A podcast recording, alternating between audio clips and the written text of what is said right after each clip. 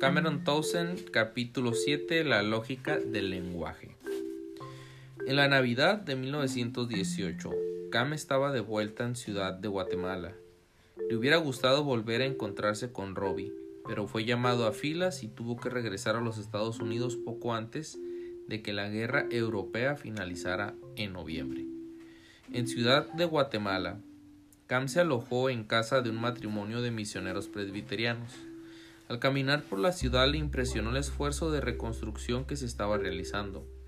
Cuando Cam partió de la capital, once meses antes, todo se hallaba reducido a un montón de escombros, pero estos fueron retirados e iban surgiendo edificios nuevos por doquier. En unos cuantos meses más, supuso, no quedaría virtualmente rastro del devastador terremoto que arrasara la ciudad en Navidad anterior. Aunque se sintió muy agradecido por la hospitalidad que le ofreció el matrimonio misionero, Cam se sintió solo, sin Robbie a su lado para charlar y compartir experiencias. Esto fue así hasta cuando conoció a una misionera soltera de Chicago, Elvira Malmstrom. Tenía 26 años, cuatro más que él. Los dos se gustaron mutuamente desde el principio. Elvira hablaba un español perfecto y disfrutaba oyendo los chistes de Cam.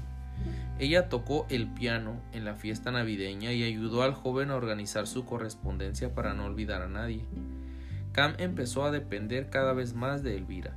A ella le gustaba trabajar con niños y ansiaba servir en las aldeas indígenas tanto como él. Cam invitó a Elvira a visitarle en San Antonio, a donde él se dirigiría después de la Navidad.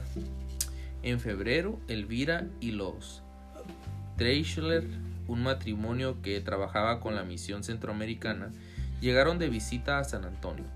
Cam no había avanzado tanto como hubiera deseado en el esfuerzo por establecer una escuela, ya que había sufrido un ataque de malaria y aún no se sentía bien. No obstante, se alegró de poder mostrar a los tres misioneros la ciudad de San Antonio. Durante la visita, Cam se alegró de que Elvira se adaptara fácilmente a los indígenas. La joven visitaba a los enfermos e incluso aprendió algunas frases en cachiquel. Cuando se acercaba el momento de su regreso a Ciudad de Guatemala, Cam llegó a una conclusión. Elvira sería una esposa excelente.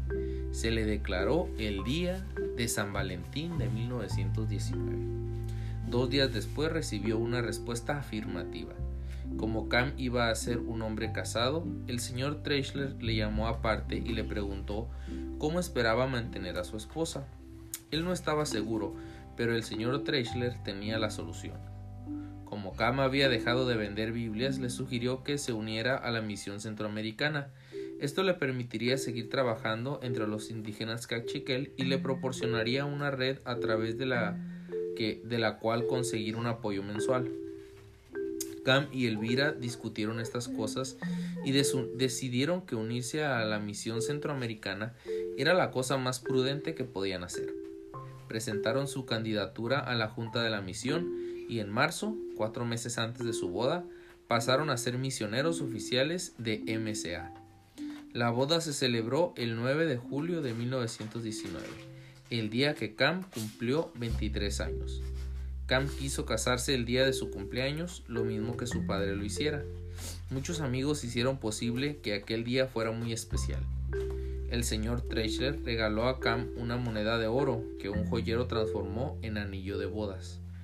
El presidente de la MCA le compró un traje de tres piezas para sustituir la ropa raída que había desgastado en sus viajes por América Central y una cristiana ladina confeccionó para Elvira un vestido de bodas majestuoso. Ningún miembro de la familia de Cam pudo estar presente en la boda, pero Carl, hermano de Elvira, que era pastor en Chicago, llegó a tiempo para oficiar como padrino.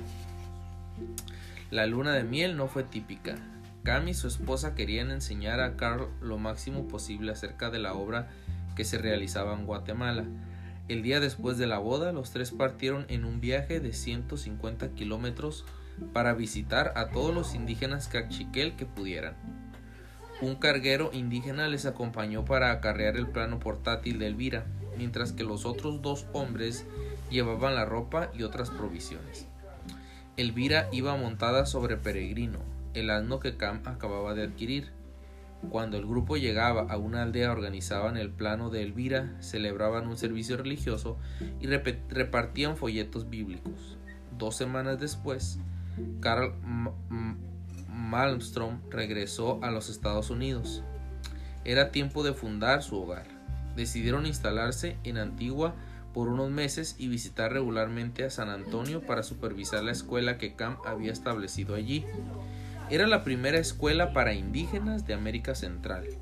La supervisión de la escuela a distancia demostró ser poco práctica, por lo que cuando recibieron un donativo de 70 dólares de la iglesia Moody de Chicago, Cam y Elvira lo utilizaron para construir una casa de tallos de maíz de una habitación en San Antonio.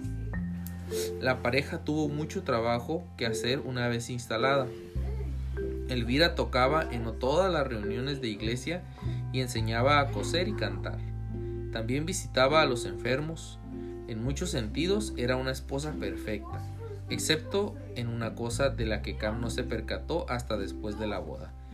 Tenía muy mal genio. Pero no era un mal genio del tipo normal, pues a veces se irritaba sin causa aparente, deliraba y entonces desvariaba y tiraba al suelo las cosas que tenía a su alcance. Mientras tanto, Cam meditaba en cuál podría ser la causa del problema. Al principio la conducta de Elvira le asustó mucho, pero con el tiempo llegó a aceptar que ella sufría alguna especie de enfermedad mental por lo cual, pese a su comportamiento, el joven esposo resolvió ser siempre amable con ella y ayudarla. A Cam le encantaba volver a tener a Francisco Díaz trabajando a su lado. Deseaba encontrar un sustituto en su trabajo y sentía que Francisco era el hombre perfecto para hacerse cargo de la dirección de la escuela. Francisco era un hombre concienzudo que logró conquistar el respeto de los miembros de la iglesia local. Sin embargo, para consternación de Camp, cayó enfermo de malaria y murió unos días después. Fue un gran golpe para Camp, pero en ese momento determinó llevar a cabo el reto que le hiciera Francisco de traducir el Nuevo Testamento a la lengua cachiquel. El trabajo iba muy lento. En primer lugar, Camp tuvo que aguzar el oído para imitar los sonidos de la lengua. No se parecía en nada al inglés. Muchas palabras se pronunciaban igual pero tenían distintos significados. Por ejemplo, las palabras rojo, tacaño, negro y pulga se pronunciaban igual, salvo ligeras diferencias en el sonido de K final. La terminación de la primera palabra sonaba como la K inglesa y española de la segunda. La de la segunda como el sonido K que se produce al toser. La de la tercera como un pequeño chasquido producido después de la K. La de la cuarta como la obstrucción que solo se consigue cuando la nuez de Adán ocupa el lugar más abajo en la garganta. Por carecer de instrucción para escribir una lengua, Cam estaba confuso respecto a cómo registrar esos cuatro sonidos distintos. El registro de los sonidos, sin embargo, no fue el principal, el principal problema que tuvo que resolver en inglés y por supuesto en español. Muchos verbos como skip, saltar, o play, jugar, o eat, comer, presentan varios prefijos y sufijos que se pueden añadir para alterar el significado. Así, skip puede convertirse en skipping, saltando. Play puede convertirse en replayed, repetido y el verbo eat, comer, en eaten, comido. También la terminación ed, ed, da al verbo un significado de tiempo pasado. Añadir ing significa que la acción se está desarrollando en el momento presente y el añadir re al principio significa una repetición de la acción. Pero cuando Caminte intentó estudiar los verbos de la lengua cachiquel no podía encontrar modelo alguno. Los verbos eran palabras muy largas y no comprendía cómo podían tener significado. Escribió página tras página de notas y escuchó a los indígenas cachiquel hablar durante muchos días, pero los verbos seguían siendo un misterio para él. Cuanto más intentaba entender las formas verbales, tanto más se atascaba Necesitaba ayuda para lograr que su esfuerzo de traducción llegara a buen puerto. Un día, mientras Cam estaba en la ciudad de Antigua comprando provisiones, oyó a un hombre hablar inglés. Se dio prisa en presentarse y descubrió que el hombre era el doctor Gates, famoso arqueólogo estadounidense. Gates se alegró de ver a un compatriota, como también Cam de toparse con él.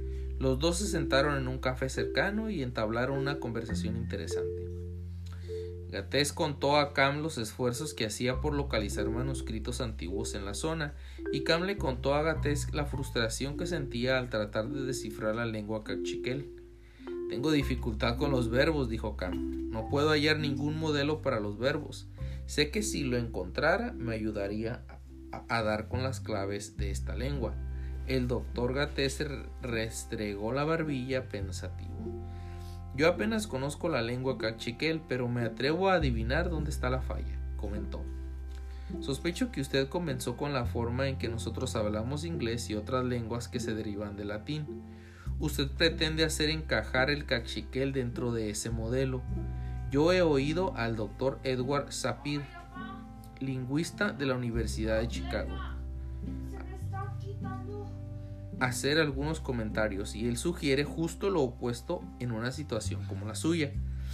Olvide la forma inglesa de conectar los vocablos y de comparar las palabras del cachiquel con las del inglés.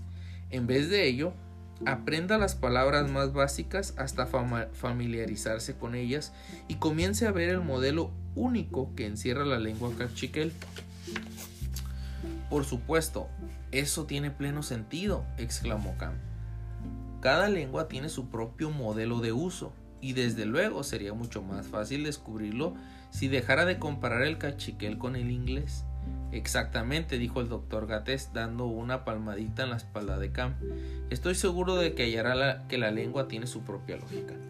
La emoción de Cam fue creciendo por momentos. No sé por qué no lo había visto antes. Es como el sistema de numeración. Me llevó bastante tiempo entenderlo, pero una vez que lo entendí, la lógica era sencilla. Los indígenas cachiquel cuentan 1, 2, 3, 4, 5, 6, 7, 8, 9, como nosotros, pero al llegar al 10 dicen un nombre y después dicen un hombre 1, un, un hombre 2, un hombre 3 y así sucesivamente hasta 20 que son dos hombres. Cam sorbió su café caliente antes de continuar. Yo no entendí que 10 fuera un hombre y 20 dos hombres, hasta cuando un niño indígena me lo demostró. Un hombre tiene 10 dedos, los hombres 20, dos hombres 20, etc. Así de sencillo. Estaba tan acostumbrado a nuestro sistema de numeración que al principio no comprendí la lógica del sistema cachiquel. Pero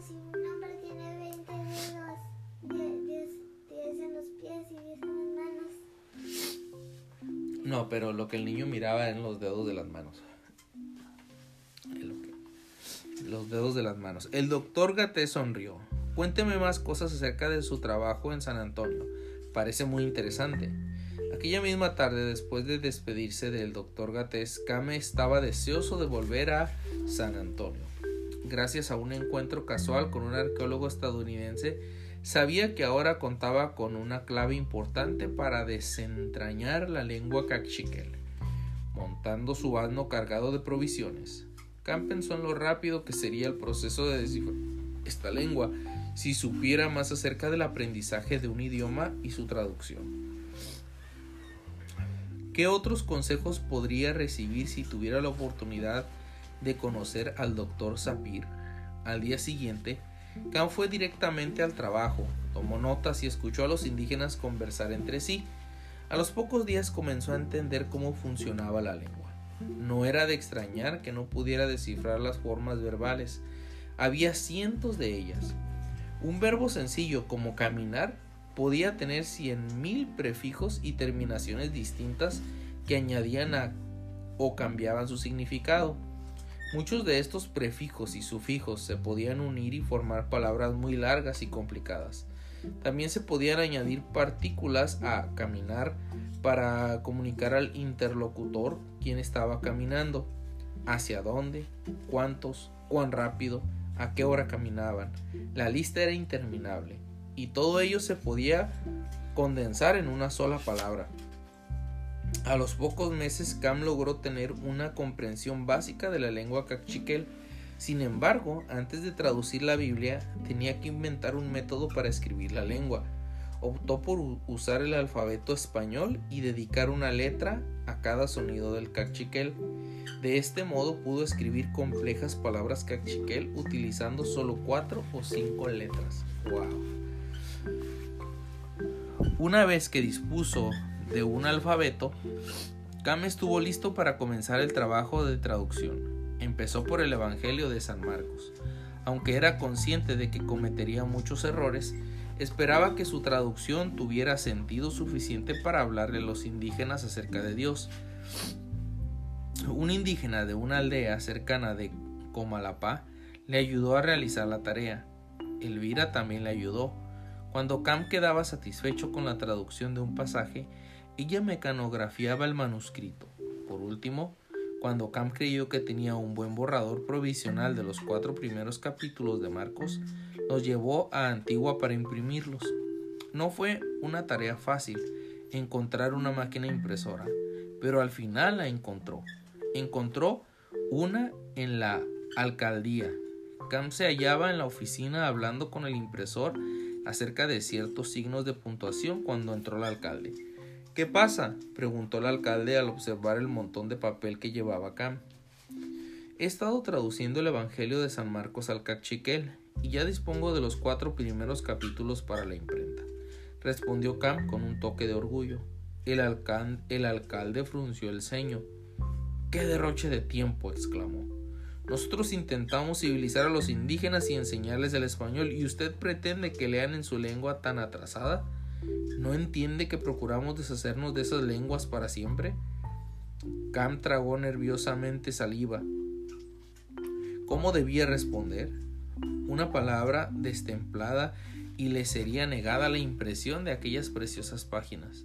Hizo una rápida oración para pedir inspiración al instante supo qué decir. Pero señor alcalde, dijo respetuosamente, fíjese cómo está escrito. Le mostró una página para que la comprobara. Está en cachiquel por una cara y en español por la otra. De este modo los indígenas podrán aprender a leer en su propia lengua y en español al mismo tiempo. El alcalde examinó la página. Mm, supongo que entonces está bien. Puede imprimirla, dijo al impresor mientras salía del despacho.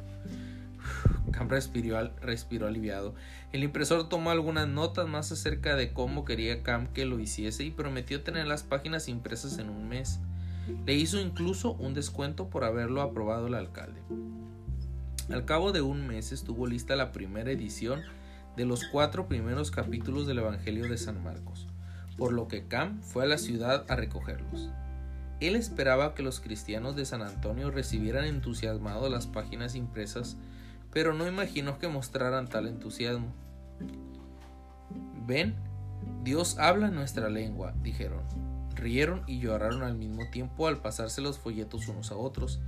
Enseguida se vendieron todas las copias del folleto.